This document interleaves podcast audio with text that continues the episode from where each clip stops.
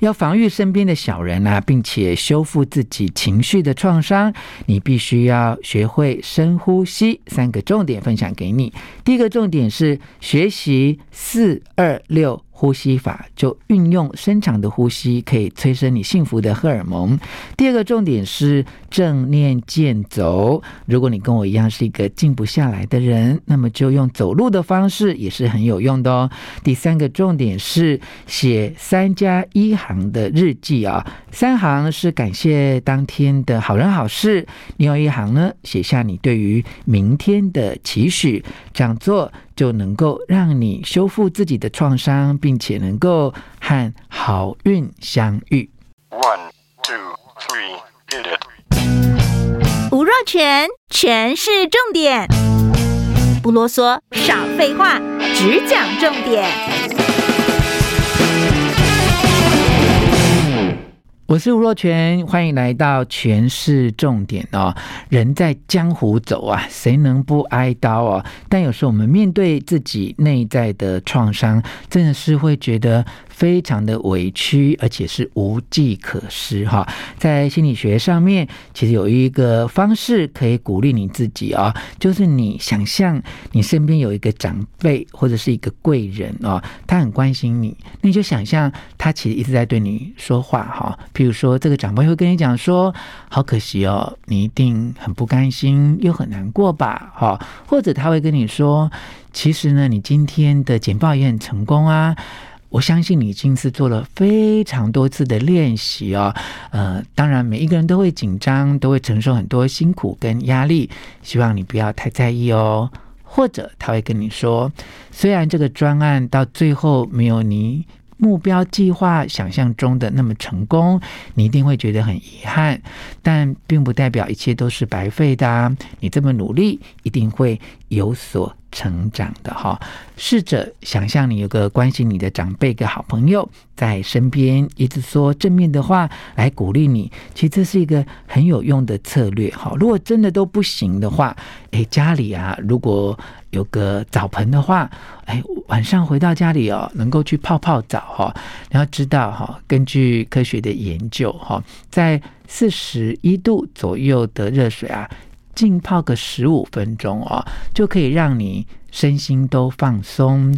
最主要的原因呢，是因为它能够提高深层的体温哦，促进血液的循环哦。另外就是能够让副交感神经更加的活跃啊，因为副交感神经它能够让你的身心处于真正放松的模式，哈，好，说正面的语言安慰自己，泡泡热水澡也能够让你自己放松。此外呢，在正念冥想的领域，都会教大家好好的呼吸哦。所以在这里呢，若泉要分享四二六呼吸法，哈，能够帮助你消除负面的情绪，哈。什么叫四二六呼吸法呢？其实它就是说，当人呐。在产生恐惧或负面情绪的时候，我们脑中哈有一个东西叫做杏仁核哈，它就会开始活跃。其实它是为了要保护你自己哈，所以它会发出一个讯号，告诉你说现在很危险，现在很危险。好，发出这些警讯，它其实就是要保护你自己啊。但是因为杏仁核它太紧张了哈，会让你感觉到非常的焦虑，而且有。压力哈，所以呢，我们第一招就先来学这个四二六呼吸法，能够降低杏仁核的反应哈，用呼吸来减轻，甚至是可以完全的消除你的恐惧或负面的情绪哈。找一个安静的地方，让自己躺下来，把意识集中在呼吸上面，然后保持一分钟哦。接下来呢，你要花四秒钟。用鼻子慢慢的吸气，然后停两秒钟，再花六秒钟用嘴巴缓缓的呼气，好，这样连续不停的循环的进行，大概十分钟之后，你就可以看到很棒的效果，你会感觉自己比较放松哈。当然，我们刚才的建议是，你可以躺下。或很自然的坐着哈啊，很多人都会很呃纠结说我要不要盘腿哈。其实若权学过很多放松的呼吸法哈，很多大师都说，哎，能够盘腿当然是不错哈。但是如果你真的没有办法盘腿的话，那你就用你最自在的方式坐着哈。但其中有个关键就是。尽量让你的背打直哈。我当初也很好奇，说为什么背一定要打直哦？其实是要避免你因为太放松就睡着了哈。所以背打直还蛮重要哈。所以第一招分享给你的是四二六呼吸法，有听清楚吗？再复习一下哦。